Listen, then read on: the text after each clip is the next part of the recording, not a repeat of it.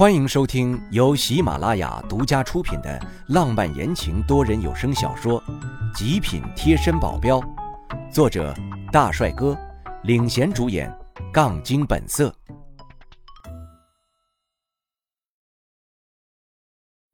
第一百四十八章，尴尬局面。他忽然睁开眼，眼睛反射着月光，在这黑暗中也是一个亮点。他挣扎着要坐起来。我把他扶起，刚想问他怎么了，他感觉到了什么，一回头，眼泪一下子就飙了出来，十分害怕的抱起孩子，用颤抖的声音小声的说道：“这是孩子吗？这是我的孩子吗？”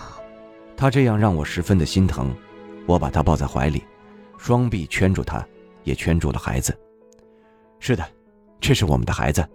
抽泣声带着哽咽声，我不知道这是在笑还是在哭。我也不知道我该做些什么，只能静静地把他抱在怀里。好一会儿，他自己才平息下来，嘴里不停地对我说着感谢的话。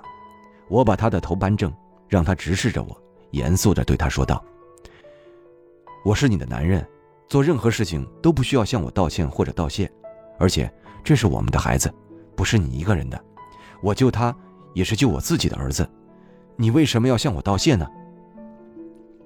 他呆呆地看着我。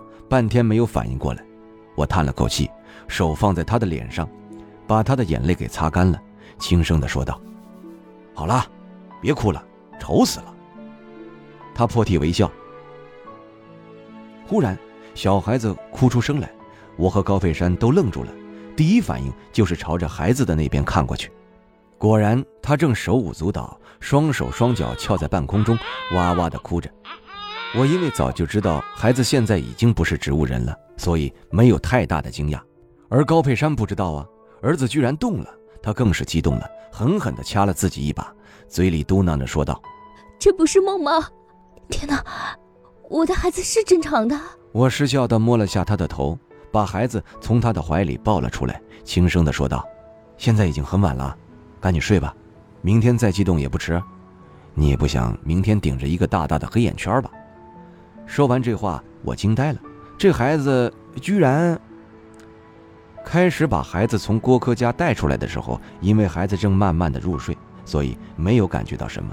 现在孩子正精力旺盛着呢，我一下子就能感觉到他体内浑厚的能量。这孩子居然一出生就有 C 级，这直接越过了 D 级吗？这个发现让我震惊不已，但同时我也开始担忧了。只要是比孩子强一点的。那就能感觉到他的能力。孩子还小，根本就不懂隐秘自己的气息。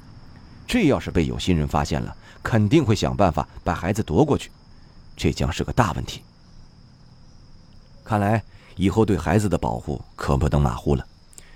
这让我有些头疼。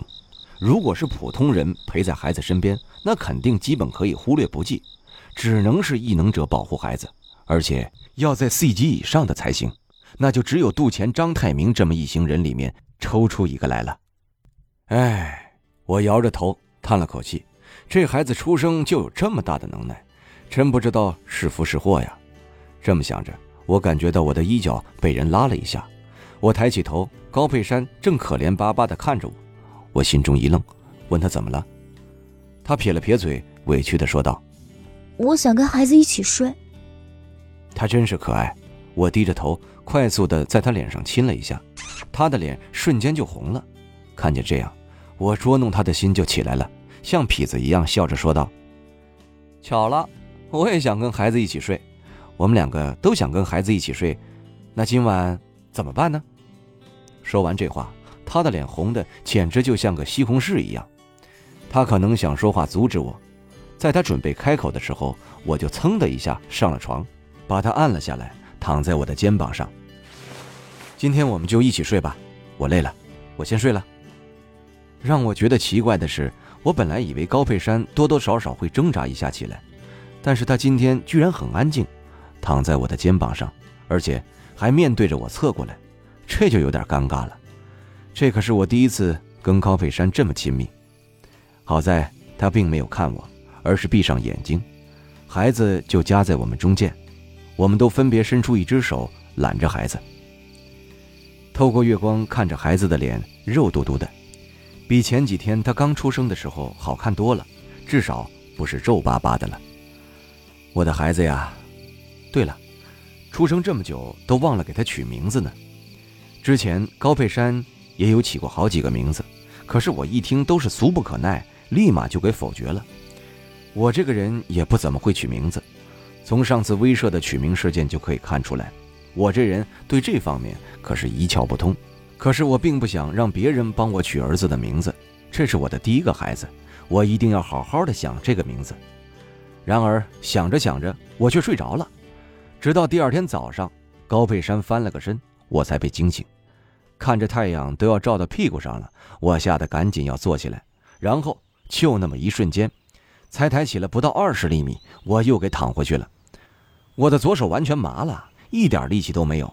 再看了一眼高佩珊，她基本上算是一晚上没有换过姿势，头一直都是枕在我的胳膊上了，这样不麻才怪呢。我把我的手小心翼翼地抽了出来，用右手拿着左手放在空中荡了一下，一点知觉都没有，就像不是我的手了。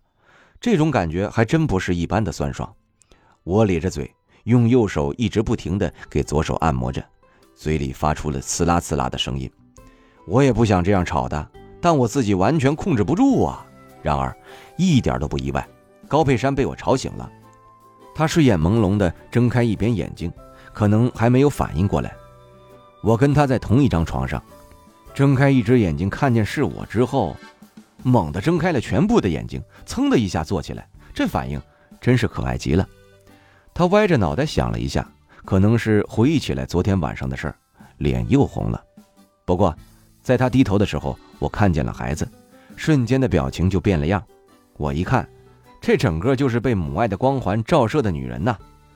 我从床上下来，准备洗漱洗漱就出去，却在我打开门那一瞬间，我整个人都要崩溃了，因为对面的门在同一时间也打开了，从里面走出来的人却是苗倩倩和钱多多，我顿时就懵逼了，这不对劲儿啊！钱多多和苗倩倩他们的房间不是二幺九吗？我给高佩珊安排的房间是二幺六啊，隔着三个号码呢，这应该挺远的呀。怎么怎么就在对面呢？我简直是欲哭无泪。就这么点小意外，造成后果可能……哎，就在我纠结该怎么敷衍过去的时候，苗倩倩先开口了，愣着问道：“你怎么会在这里？”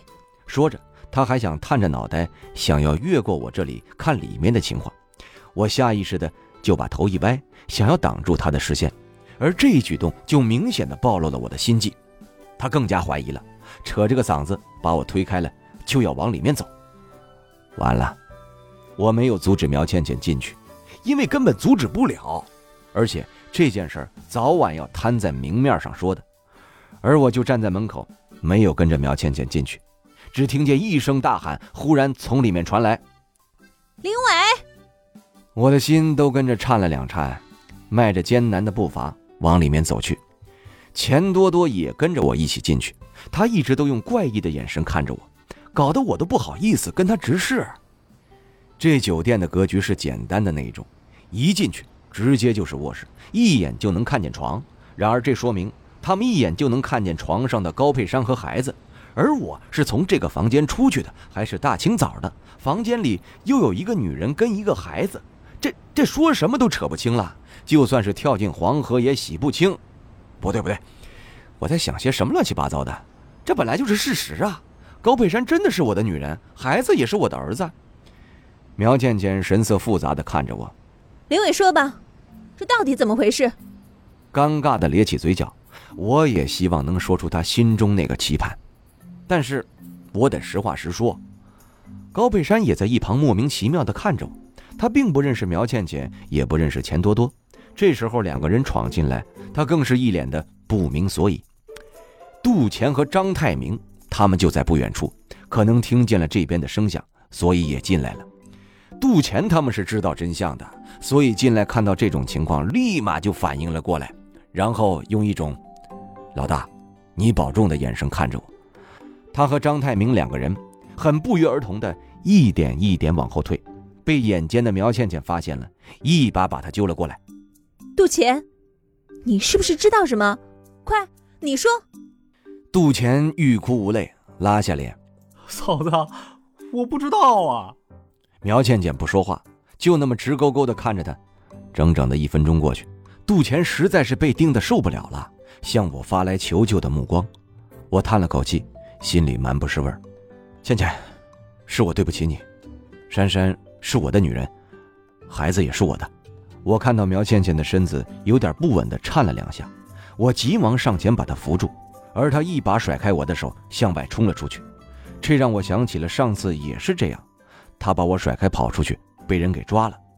苗雨生就是因为这件事出事儿的。听众朋友，本集已播讲完毕，感谢您的收听。